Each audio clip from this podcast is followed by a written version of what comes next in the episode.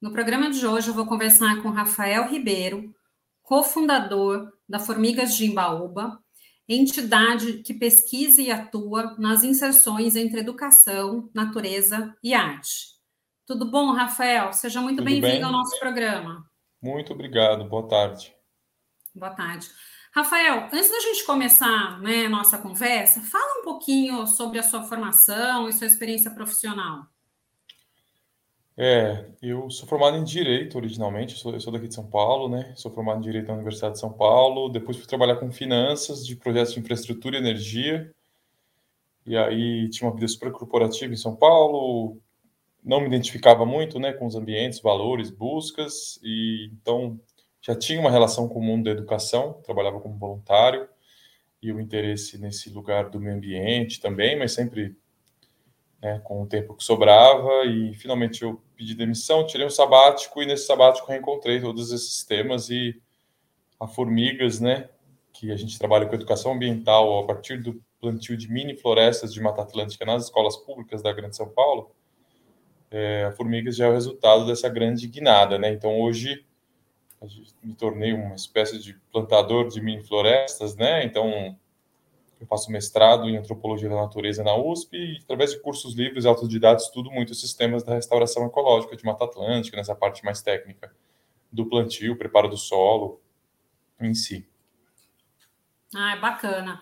É, bom, eu, eu atuo na área do direito, né? Mas eu sou antropóloga de formação também. Eu, então, assim, se comunica legal, com o que você está vendo agora. Que bacana. E, Rafael, conta um pouquinho para a gente, né? É, faz um resumo aí do que é esse projeto Formigas de Imbaúba. É, a Formigas é uma organização sem fins lucrativos, né? A gente trabalha com educação ambiental com esse recorte que é a restauração ecológica. Né? A gente leva um projeto de restauração ecológica, de reflorestamento de Mata Atlântica para dentro da escola pública, onde os alunos e alunas são protagonistas. Então, a gente tem um programa pedagógico aí que levam seis meses, né? São seis vivências ao ar livre, tirando essas crianças de sala de aula, né? Crianças e jovens, para reconstruir esse imaginário da floresta e dar as ferramentas para que eles identifiquem esse problema, né? Ali existiu uma mata que foi destruída e tenham as ferramentas para reconstruir isso, né? Não é só assim o grande dia de plantio da árvore na escola, não é. Então tem todo um grande processo para chegar no dia de plantio. A gente, inclusive, nessas semanas agora está plantando, né, em conjunto com os alunos e alunas e comunidades escolares, que agora é a entrada das chuvas em São Paulo, então é o momento de plantar. E, então essas vivências dos plantios já estão acontecendo e agora tem as vivências pós-plantio. As crianças vão lá com os cuidados com a mini floresta, né? Então a gente tem essas duas frentes. Um é o Mata Atlântica nas escolas para estudantes, né? E o outro é o Mata Atlântica nas escolas para professores e professoras. A gente tem uma formação de professores e professoras que tem acontecido na Grande São Paulo, em formato online ou híbrido, para que esses participantes né, é, desenvolvam projetos de educação ambiental é, relacionado ao reflorestamento de Mata Atlântica com seus alunos e alunas, quer dizer, façam plantios em suas escolas também, de forma que a gente consiga construir autonomia nessas escolas. Né? A gente quer que depois que a gente passe lá com a nossa equipe, esses processos continuem, né? sair de sala de aula, aproveitar essa mini floresta como um espaço de aprendizagem multidisciplinar, né? que atravessa as disciplinas, é, dentre vários outros benefícios, né, para a saúde das pessoas, para a saúde dos animais e plantas que estão ali. Então, essas mini florestas ou microflorestas, né, que a gente tem os dois projetos, né, as micros são menores, é, aí conseguir trazer isso para dentro da cidade, né, para dentro das escolas públicas, né. Então tem sido ah. muito bacana. Não, bacana. Então, hoje, né, essa questão pedagógica, ela é tanto voltada para, para, para os alunos, né, e para os professores. Uh, e o, o, projeto em si, né, desse, não sei se se trata aí de um reflorestamento ou de um. Uh, de você reavivar um, uma parte ali de, de, vegetação, é isso que eu estou entendendo, né? Sim. Conta um pouquinho mais de forma detalhada como que seria esse projeto na prática, né? Então, assim, tem a vivência uh, com os professores, toda essa, essa questão aí eu acho que de orientação, né, de instrução e de práticas com os professores, até para que eles possam também repassar adequadamente para esses alunos. Mas os alunos em si, como que é essa prática? Como que é esse projeto? Mas sobre o plantio em si, né, é, a gente utiliza uma metodologia de um botânico japonês chamado Akira Miyawaki, então o método Miyawaki. É um método que tem sido usado no mundo todo para o plantio de mini, mini florestas urbanas, né, porque é um processo que é, acaba recriando mais rápido esses ecossistemas complexos, no nosso caso a Mata Atlântica, né? Então tem um preparo muito intenso do solo, um revolvimento, adicionando corretivos, adubo, né? Então tem um cuidado muito grande com esse solo para que seja um solo vivo, né? Devolver os micro-organismos à vida aquele solo, como é o solo da floresta. Depois uma seleção muito específica de espécies nativas, né? Então a gente entender que era vegetação nativa, da cidade de São Paulo, que espécies, a escolher entre pioneiras e não pioneiras, entre todos os estratos. Aí um plantio bastante adensado, né? A gente planta três árvores por metro quadrado, então você imagina, são milhares de árvores em cada mini floresta de 300, 400, 500 metros quadrados.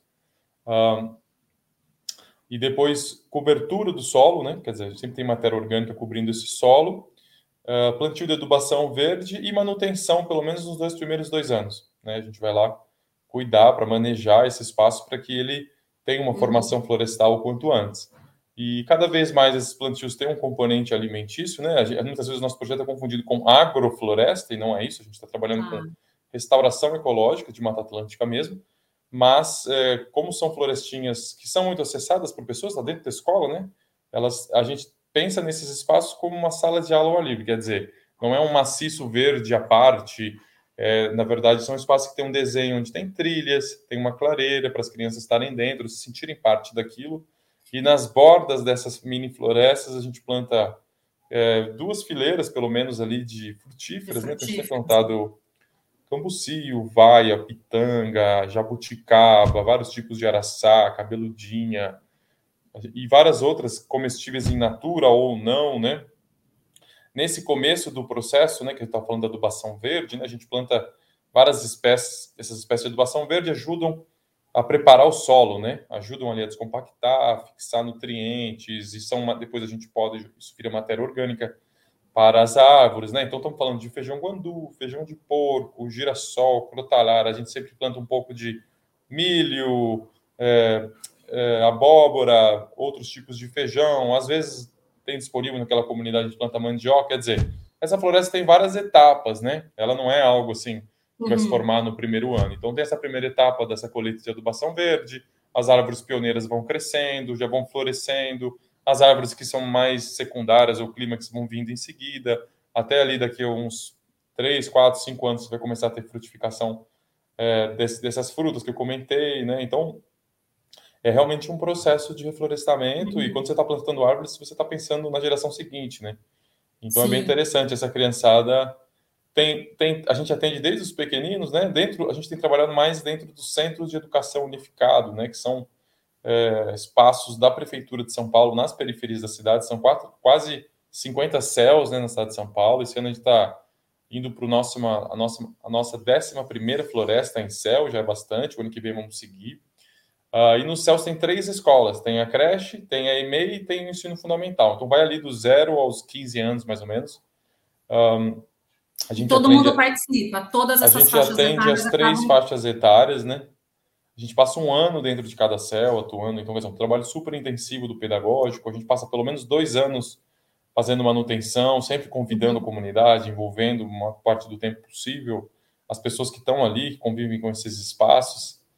Então, é um trabalho muito bonito, sim, de reflorestamento, e o central é essa sensibilização para esses temas da regeneração de ecossistemas, né, como uma forma de mitigação das mudanças climáticas. Né? A gente está, como vocês sabem, né, a ONU declarou essa, essa década regeneração de ecossistemas, né, eles, a ONU, a cada década, escolhe um tema prioritário, então não é à toa esse, essa década que começou o ano passado o tema prioritário é a regeneração de ecossistemas, então a ONU está criando uma rede, está credenciando parceiros no mundo todo, tem toda uma mobilização, e o ano passado a gente foi reconhecido como parceiro oficial da década da restauração aqui no Brasil. Então esse trabalho está totalmente ligado a uma preocupação maior de ter uma geração que já não basta preservar, né, uma geração que precisa regenerar. A gente precisa ter um papel diante da natureza, não é só para uhum. destruir, não é só preservar, mas é regenerar, devolver, Sim. reflorestar reconstruir. Não, bacana, muito, muito bacana e parabéns por esse reconhecimento que vocês tiveram da ONU, tá? E, e Rafael, me conta uma coisa, né? A, as áreas, então, elas são próximas uh, dessas escolas, né? Desses são dentro ambientes. das escolas. Tá, perfeito. E isso você acaba tendo até um engajamento maior, né? Tanto dos alunos, professores, como da própria comunidade. Não, com certeza. São áreas que já fazem parte da escola, já são frequentadas, as pessoas circulam por ali, né? Não é assim do outro quarteirão, do outro lado, uhum. são áreas dentro dos muros das escolas. Então, é totalmente acessível. Muitas vezes são áreas que às vezes tinham, tinham outro uso, mas era um deserto verde ali, um gramado, bate Sim. muito sol, né? Então, a gente está recuperando essas áreas degradadas dentro da cidade. Muitas vezes os céus têm áreas que não estão sendo utilizadas, né?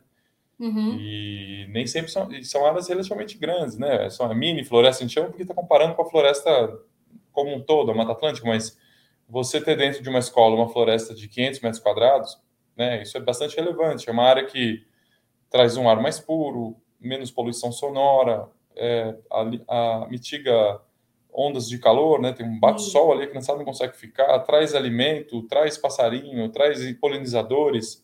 Uhum né, purifica o ar. Então, assim, tem uma. E fora que isso, é... isso eu estou falando só dos benefícios da mini floresta em si, mas para a gente, antes de tudo, o que é importante é esse processo de sensibilização que acontece na construção desse espaço e depois, com a continuidade do, do, do uso pedagógico desse espaço pelas próprias professoras e professores ali, a continuidade da sensibilização através daquele espaço. Né? Então, é realmente formar uma geração de regeneradores e regeneradoras, né? que essa é necessário.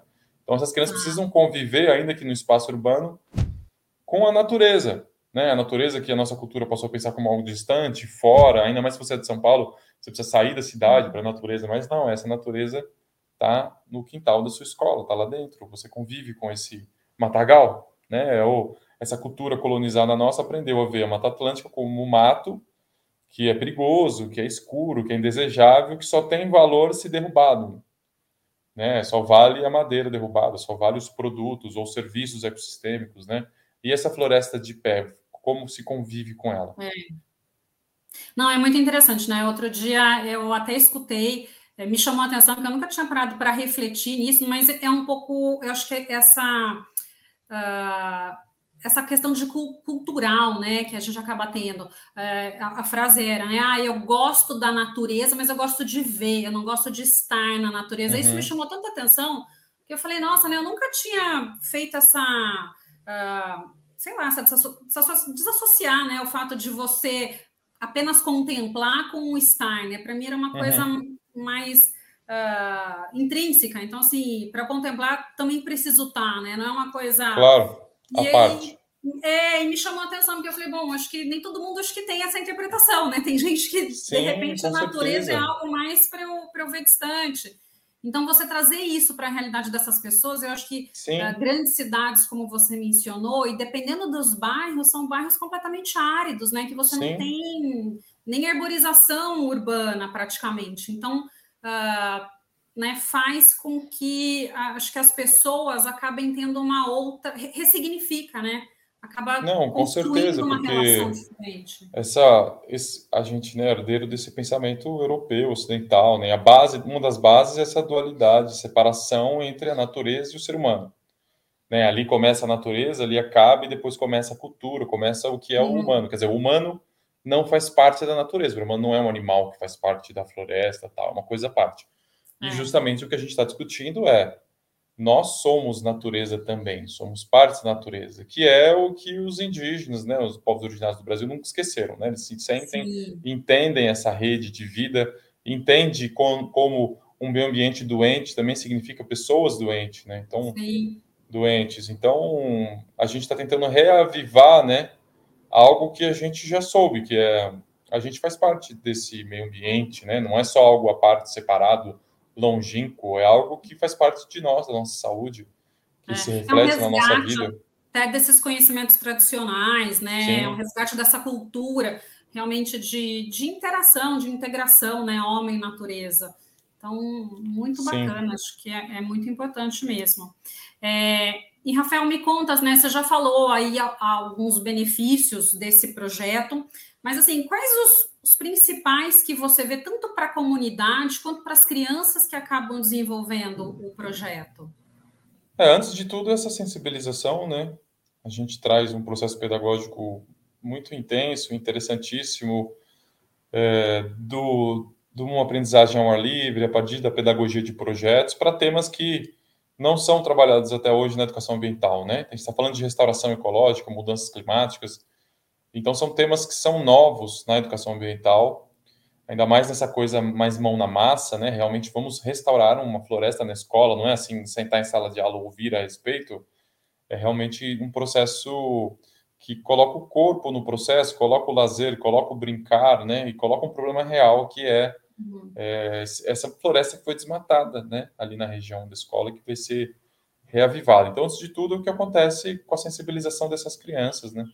A gente tem até um vídeo institucional que está disponível na internet, dá para ver pelo nosso Instagram também, que é um mini documentário que foi feito sobre o nosso trabalho, onde você vê um pouco antes e depois das crianças que participaram pelo processo, né? Então, tem crianças que ali nunca plantaram, têm nojo da terra, não querem se sujar, e depois se sentem super inspiradas, né, por esse processo para plantar mais, para fazer mais, para estar para estar tá na natureza, né, e para e ter uma relação de mais solidariedade com os outros seres, né, que não não só os seres humanos. Uhum.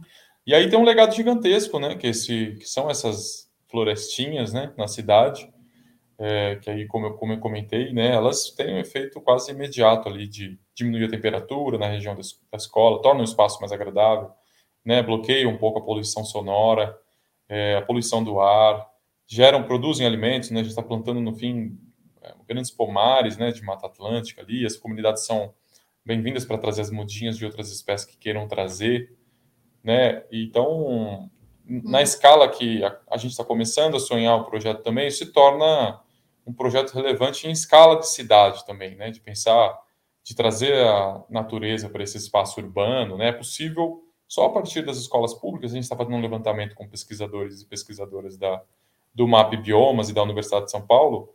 Né, só em escolas públicas a gente está encontrando uh, na cidade de São Paulo quase 650 áreas para plantar mini floresta. Então, Nossa. é uma escala onde a gente começa a pensar em corredores ecológicos, porque a gente está trazendo ilhas de biodiversidade, né, de espécies que foram expulsas da cidade há muito tempo, que já não existem na cidade de São Paulo. A gente tem plantado, o ano passado foram 125 espécies só de árvores nativas de Mata Atlântica esse ano um número parecido. Então, é uma, então, são áreas de biodiversidade muito grande, mais as herbáceas, mais todas as outras uh, uhum. plantas que vêm só pelo preparo do solo, os passarinhos trazem, né? A gente, não é só a gente que planta, os bichos também plantam.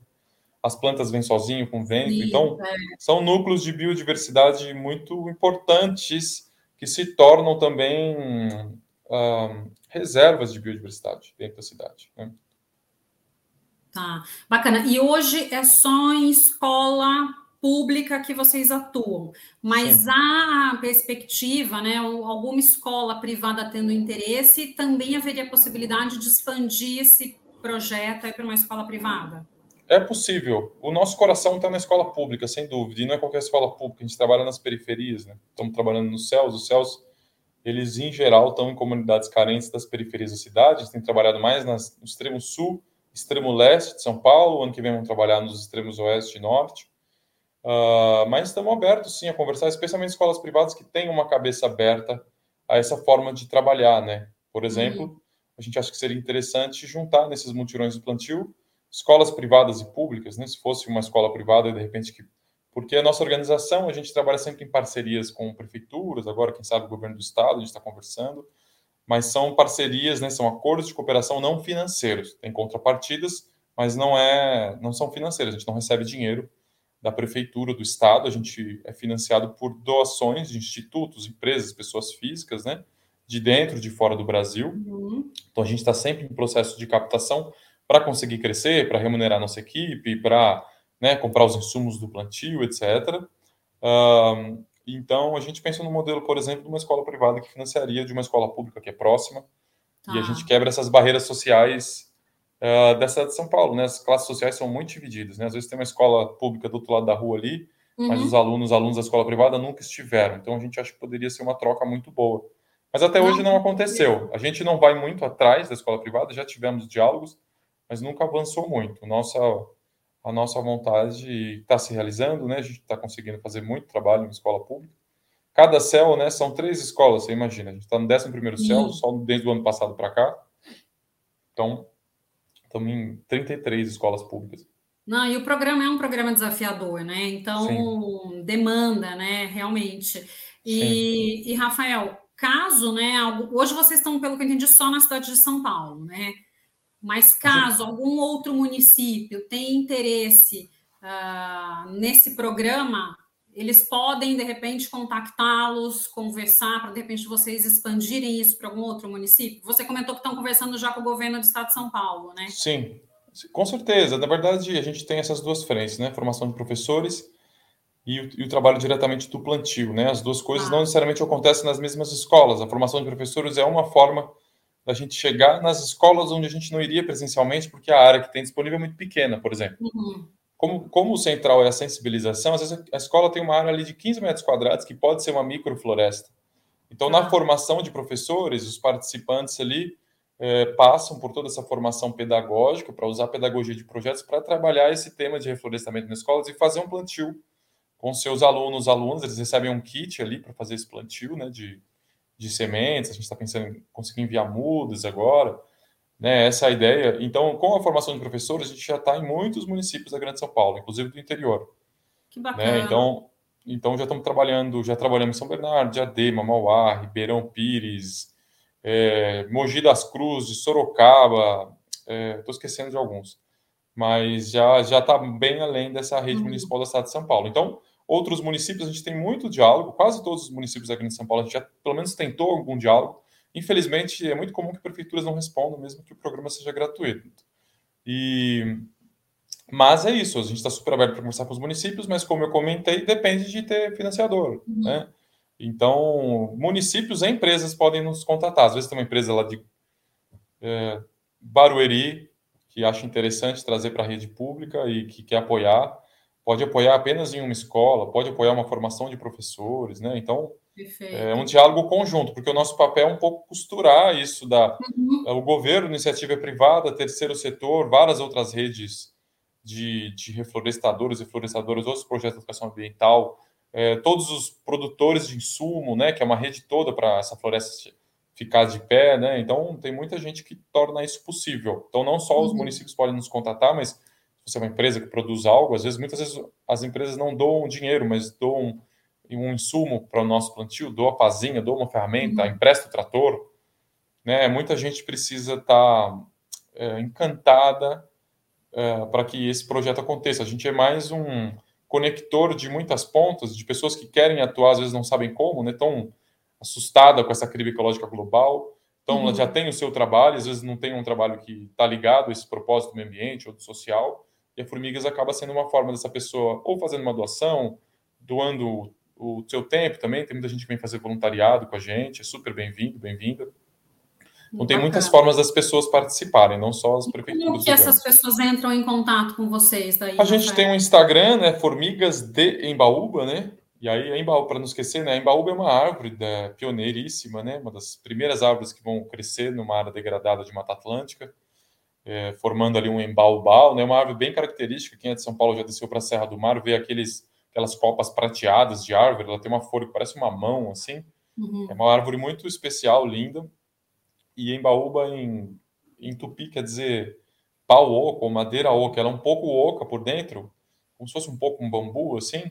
E por dentro dela vive uma formiga, uma espécie de formiga específica que se alimenta de um, uma seiva que a embaúba produz uh, e protege a sembaúba de outros herbívoros tal. Então, uma relação uh, de, de apoio mútuo, né, de simbiose ali entre simbiose, essa formiga e essa árvore, que, se, que é uma metáfora para nós e essas comunidades onde a gente trabalha. Nós somos as, nós somos as formiguinhas de Embaúba, né? Então, nosso Instagram é arroba, né, formigas de Embaúba. É, se você entrar no Instagram, lá você vai ver um pouco mais do nosso trabalho, né? Dá para acompanhar, a gente convida para os plantios, inclusive que estão acontecendo agora. E também lá você pode mandar um e-mail, né? Também é essa possibilidade. Uhum. Ah, bacana. a gente fez um plantio esse, sábado, a gente fez três plantios simultâneos em céus e um, em um dos plantios, era uma escola bilíngue, muitos alunos eram surdos, e então estava usando linguagem de sinais, e logo que eu cheguei, uma criancinha apontou na minha camiseta formigas de Imbaúba, né, e, e fez o sinal da formiga, então aprendemos o sinal da formiguinha, que é... Ah! então... Que bacana. Não, e você já matou minha curiosidade, porque eu ia justamente te perguntar, né, qual, qual a origem desse nome, né, de Imbaúba?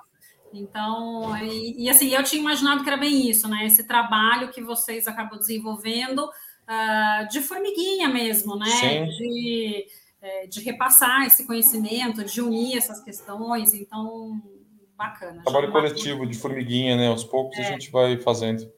Já matou minha curiosidade. E você comentou, né, desse reconhecimento que vocês tiveram da ONU, que foi muito bacana. Mas o que, que, de fato ele chegou a representar, né? Qual é a dimensão disso para esse projeto que hoje né, vocês aí desenvolvem com maestria? Uhum. É bem relevante, né? A gente teve algumas premiações que foram importantes para a gente. Né? Em 2019, a gente foi reconhecido como uma das dez organizações da sociedade civil no Brasil. A gente foi representante do Estado de São Paulo, uh, com tecnologias, com tecnologias inovadoras para implementar os Objetivos de Desenvolvimento Sustentável da ONU no Brasil. Né? Foram 10 organizações é, selecionadas, então a gente foi ali o, a tecnologia inovadora social, né? uma tecnologia social para uh, tratar de temas do meio ambiente. Né? Então, isso foi pelo Instituto de Democracia e Sustentabilidade, IDS, com financiamento da União Europeia. Isso foi o primeiro reconhecimento que nos permitiu captar recursos para crescer, né, sair dos pilotos e fazer o projeto em larga escala, ter uma equipe remunerada, ter gente na ponta, né? Isso foi em 2019. E no meio do caminho outras coisas. A gente faz parte agora da rede global de mini florestas Miyawaki da SUG. A SUG é um projeto que tem base na, na Europa e eles apoiam, eles têm parceiros no mundo todo para fazer plantios de essas mini florestas por essa metodologia. A gente é parceiro deles no Brasil. A gente está fazendo o maior projeto nosso esse ano, que é no Céu Capão Redondo, em parceria com eles. A ideia é o ano que vem fazer muitos mais. Então, também é um reconhecimento muito bacana e nos coloca é, como parte de uma rede global que se encontra mensalmente, discutir questões técnicas. A gente está enfrentando questões parecidas, porque, além de tudo, quem planta em cidade, né, não planta mais no clima que costumava ser. A gente está tendo que uhum. reflorestar, pensando num clima que é mais árido, mais seco, né, como, como realmente é, plantar, né, desenhar esses ecossistemas para que eles sejam resilientes para esse mundo que está vindo. E esse e essa esse reconhecimento da ONU, né, são eu acho que no mundo todo são menos de 150 projetos, né? No Brasil são pouquíssimos que são parceiros da década. Então, para a gente tem todo um lado de uma visibilidade, né? Acaba dando um credenciamento, um respaldo para o nosso trabalho, inclusive para fora do Brasil, porque você imagina, né? O que, que é a gente fazer captação de recursos fora do Brasil, sendo uma organização distante, uhum. né, é difícil. Então, esse respaldo desse programa da ONU, e eles apoiam de várias maneiras, quer dizer, também, amanhã, acho que terça-feira que vem, a gente tem um outro encontro global de, de parceiros, né, da ONU, então eu acabo conhecendo outros projetos, a gente tem oportunidade de divulgar o nosso, entender as dificuldades, todo mundo ali discutindo captação de recursos, questões técnicas, engajamento da comunidade, então acaba sendo uma rede e eles dão outras formas de visibilidade. Recentemente, eles fizeram um post no Instagram, por exemplo, aqui no.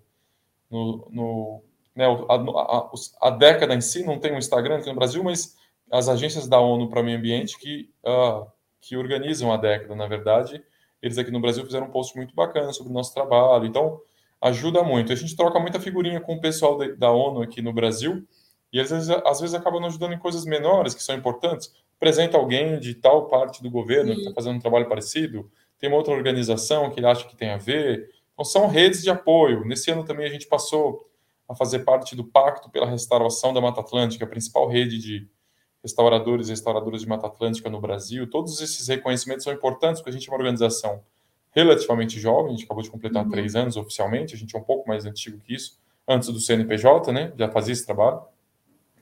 Um, mas a gente conseguindo esses vários reconhecimentos oficiais, públicos, né, isso nos ajuda a dar credibilidade à organização. O terceiro setor tem uma dificuldade muito grande né, de se manter financeiramente, né, a gente tem uma uhum. cabeça muito distante do que era esse mundo de caridade, né, uma coisa do terceiro setor como um orfanato, assim, nada contra, mas eu digo, Ah, eu venho do setor privado, a gente tem uma cabeça muito de eficiência, de inovar, de o tempo todo testar e estar tá atento. Né? Um dos meus papéis na organização é viabilizar financeiramente o que a gente faz. Né? Quer dizer, a gente precisa estar o tempo inteiro atento dentro do que a gente acredita, sem abrir mão dos nossos valores. Entender como a gente consegue se encaixar no que é possível dentro dos recursos que são estão disponíveis. Né? Então, a gente tem uma cabeça, apesar de ser sem fins lucrativos, de uma organização é, tão eficiente quanto qualquer outra com fins lucrativos ou governo, etc. Né? Com a diferença de que o fim da nossa, o fim da nossa organização, o objetivo não é enriquecer os donos, os acionistas. O fim é que a gente consiga sensibilizar todo mundo que participa do programa, que a gente consiga, uhum. consiga plantar essas mini florestas, né? Para isso que a gente trabalha. Ah, bacana. E, Rafael, uh, pelo que eu entendi, então vocês têm três anos, é isso? De CNPJ, sim. Começou, a gente tem mais, porque é, a Formigas começou quando eu fazia voluntariado do, na escola do meu bairro, né? Uma coisa muito mais singela, mas eu já ia lá tentar uhum. tratar de temas de meio ambiente com, na escola pública, e isso acabou culminando no plantio, do, na época a gente chamava de um bosque de Mata Atlântica, né? Ah. Uh, e a partir daí fui buscando parceiros, conhecendo pessoas. Eu conheci a Gabu, que é a Gabriela uh, Aracaki, né, que é também cofundadora, coordenadora pedagógica do nosso programa com as crianças. Através da Gabriela conheci a Sheila Secon, que ela coordena o nosso programa de formação de professores e professoras. São, são educadoras ambientais muito experientes, né, porque eu estava lá dentro da escola, mas eu não sou educador de formação, né, nem, nem quero. Então, fui me juntar a pessoas que já uhum. estavam é, trabalhando com educação ambiental, criando espaço, ah. espaços verdes em escolas públicas de São Paulo há muito tempo, ainda que horta, jardim de uhum. chuva, outras coisas, né? Eu estava ah. trazendo essa ideia maluca de vamos plantar floresta na escola, mas me juntei a pessoas muito experientes, né, muito conectadas uhum. nesse universo, para aí sim institucionalizar formigas. Então, tá. para mim, a formigas existe há mais de três anos, mas para oficialmente ali no CNPJ, tá. tem três anos, tem três anos e um mês. Perfeito. E assim, a minha pergunta é: nesse período, né, que realmente acho que é um curto período para o resultado que vocês já tiveram, é, e, e, assim, é um projeto que acho que quando, né, num primeiro momento, quando você vai conversar, fica até um pouco difícil das pessoas entenderem, imagino uhum. eu, né? Quais foram os principais desafios que vocês tiveram né, nesse, nesse período? Muito. assim, é, é só para fazer, assim, só faz isso que é muito maluco ou maluca, né? Você tem que realmente ter uma crença distante da realidade de que esse sonho é possível. É um pouco como você não tem opção além de ir em frente com esse projeto, porque tudo uhum. diz contra. Como assim? Vamos plantar floresta na escola e fazer um projeto, projeto de educação ambiental que é longuíssimo, quer dizer, muito caro, né? Mais caro do que seria passar uma tarde na escola, plantar uma árvore e ir embora. Como desenvolver tecnologia para isso, social, pedagógica, é, ferramental para fazer um plantio em áreas pequenas, uhum. né? E ter o apoio das prefeituras, escolas para fazer isso. E aí conseguir dinheiro para pagar tudo isso, né? Então, assim, é, na verdade, a gente acho que já avançamos muito em três anos, gigantemente, assim, é muita coisa. Realmente, a gente tem que ser muito grato porque a gente já conseguiu fazer até hoje, né? Podia fechar a lojinha e já fizemos bastante coisa. E a gente está sonhando muitas outras coisas. E o que é incrível, né, é que é, tem outros malucos e malucas por aí com sonhos que se encaixam, né? A gente tem uma onda, tem uma rede, tem pessoas que se emocionam e se encantam junto com a gente para sonhar esse sonho e tornar real. Então, assim, hoje a gente não tem a menor possibilidade de atender o tamanho da demanda. A gente recebe, eu estava aqui conversando com o pessoal da equipe, a gente está fazendo um formulário do Google para as escolas preencherem, que a gente fica recebendo no Instagram pedido de escola para a gente ir lá plantar uma floresta, e assim, não tem, não, a gente não tem essa escala ainda, né? Tá. E a gente se preocupa em não ter uma escala massiva, né? Então, a gente é muito convidado para, ai, vai plantar no Brasil inteiro, ai, que o dinheiro quer que a gente seja gigante, né? Tem uma coisa de é uma solução que vai solucionar tudo. Mas a gente não vai ser o melhor projeto para plantar mini floresta no Rio Grande do Norte, tem que ser a gente lá que frequenta lá, que mora lá. Uhum. Tem que ser soluções locais. A gente tem que ter uma diversidade de soluções, de pessoas também. Uma, um gigante não funciona bem. A gente perde os sotaques locais. Então a gente está crescendo muito. Esse ano a gente já dobrou de tamanho do ano passado. Vamos continuar crescendo no ano que vem. A gente está fazendo um levantamento maravilhoso em parceria com o MAP Biomas e, e pesquisadoras do Quapá, da, da Faculdade de Arquitetura e Urbanismo da USP eles estão adaptando a tecnologia que eles têm de leitura automatizada de imagens de satélite para encontrar áreas para mini florestas em escolas públicas dentro de São Paulo. Então é um negócio maravilhoso, porque é um processo que a gente faz na mão, né, no mecanizado, uhum. fica ali no Google Earth procurando escola que parece ter área para aí sim fazer uma visita técnica, então é um projeto, um processo demorado. Então a gente está mecanizando e automatizando um pouco esse processo. Os resultados preliminares é, encontraram das 3 mil e quase 3.500 escolas públicas que tem na cidade de São Paulo, né, tanto da rede municipal, estadual, federal, 650 áreas só dentro de escola. Então é algo super Nossa. relevante. Uhum. Né, claro, isso é um número preliminar, a gente ainda vai refinar, vai visitar, mas a gente está levantando um, um banco de dados para dizer que existe uma ambição, sim, de um crescimento, mas para a gente é sempre importante é, manter a qualidade. Então a gente não abre mão da qualidade. O tempo todo a gente é convidado um pouco a isso, porque existe uma tentação de ser um programa que atende um bilhão de pessoas e você vai ver o que é o programa na prática. Eles fazem uma uhum. palestra numa tarde, entregam uma muda de árvore e falam: você é o embaixador do clima, parabéns, e desaparecem.